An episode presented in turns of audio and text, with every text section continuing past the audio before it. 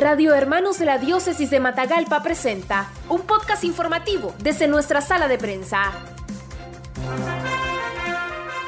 Especialista en salud recomienda establecerse un protocolo para la vacunación contra la COVID-19 tras la autorización de la vacuna rusa Sputnik V contra la COVID-19, aprobada por el gobierno de Nicaragua el pasado 3 de febrero 2021, para el doctor Carlos Hernández, miembro del Comité Científico Interdisciplinario, asegura que el gobierno debe de establecer un protocolo de vacunación, protocolo para recibir, protocolo para aplicar.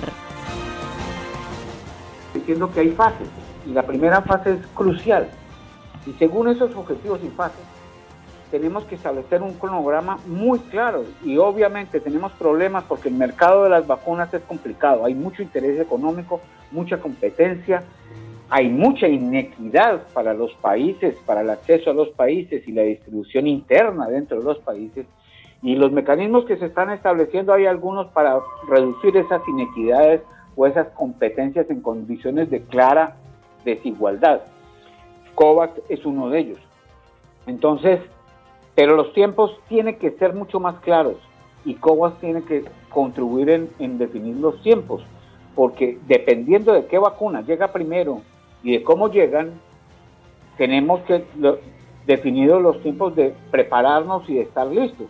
Tenemos que tener una lista de chequeo y, y que el gobierno nos informe de manera transparente si esto y esto ya lo tenemos completo. Por ejemplo, tenemos que contar con protocolos de vacunación, según tipo de vacuna y según población a vacunar. No es lo mismo vacunar. ¿sí? La Sputnik tiene dos formas, tiene dos modalidades de presentación, tiene dos, ¿sí? y la logística que tiene eso es totalmente diferente. Entonces, hay que, hay que, tenemos que tener definidos esos protocolos de vacunación y según población no es lo mismo vacunar trabajadores de salud a eh, personas con enfermedades crónicas que están en su vivienda o que algunos podemos conseguirlos en centros de trabajo, en los centros de salud, a otros habrá que buscarlos. Entonces hay que ver qué protocolo. Por lo tanto, eso se tiene que establecer y correlacionar diferentes estrategias operativas de vacunación, según territorio y población a vacunar. Esas estrategias deben ser muy claras, porque tienen que resolver toda la logística pero sobre todo el acceso igualitario y libre y voluntario de la población a la vacunación. Tiene que asegurar los recursos en tiempo, todos esos. ¿Cuándo llegan las vacunas? ¿Cuántas vacunas llegan? Porque no siempre llegan en una sola entrega. Como ustedes vieron, Cobas avisó que iban a entregar 504 mil dosis Dependiendo de las segundas dosis, uno se pregunta, ¿vacunamos 504 o, vacunamos 257 mil? Porque sin tener la seguridad de la segunda dosis, que vengan tres o cuatro semanas después de haber aplicado la primera, entonces hay que tomar decisiones al respecto. ¿Vacunamos 504 o vacunamos 257? Que son las dos dosis aplicadas a una misma población. Porque toca poner la misma vacuna a la persona que se le, el mismo tipo de vacuna que se le puso la primera, y hay que asegurar eso. Y Sputnik tienen su problema de operación, operatividad de la primera y la segunda dosis que son diferentes.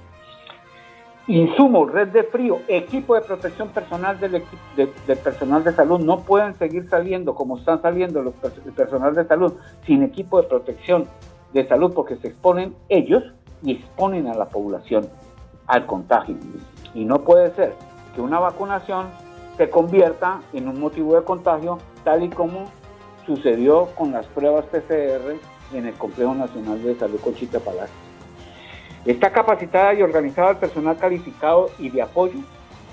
Cuando estamos hablando de personal, solamente, no, es, no solamente el que vacuna, sino el que tiene que mantener la red de frío, el que hace los transportes de las vacunas, toda una cantidad de personas, una logística que tiene que estar muy bien capacitado el personal. Lo tenemos, sabemos que de alguna manera sí se ha adelantado en eso, pero no sabemos si se tiene todo y la capacitación de todo el personal ni en todas las modalidades y asuntos y temas que debe estar calificado el personal.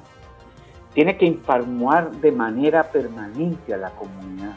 El plan de vacunación tiene que estar claro para la población, con con toda esta situación y desafortunadamente y nosotros solicitamos y reiteramos la solicitud de no politizar o ideologizar este asunto que es de vida o muerte.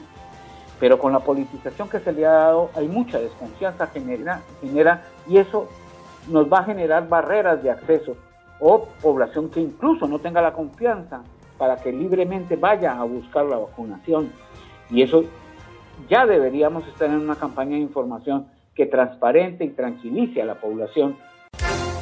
Noticias breves, veraz y objetivas en los podcasts informativos de Radio Hermanos. Búscalos en nuestro Facebook, Radio Hermanos.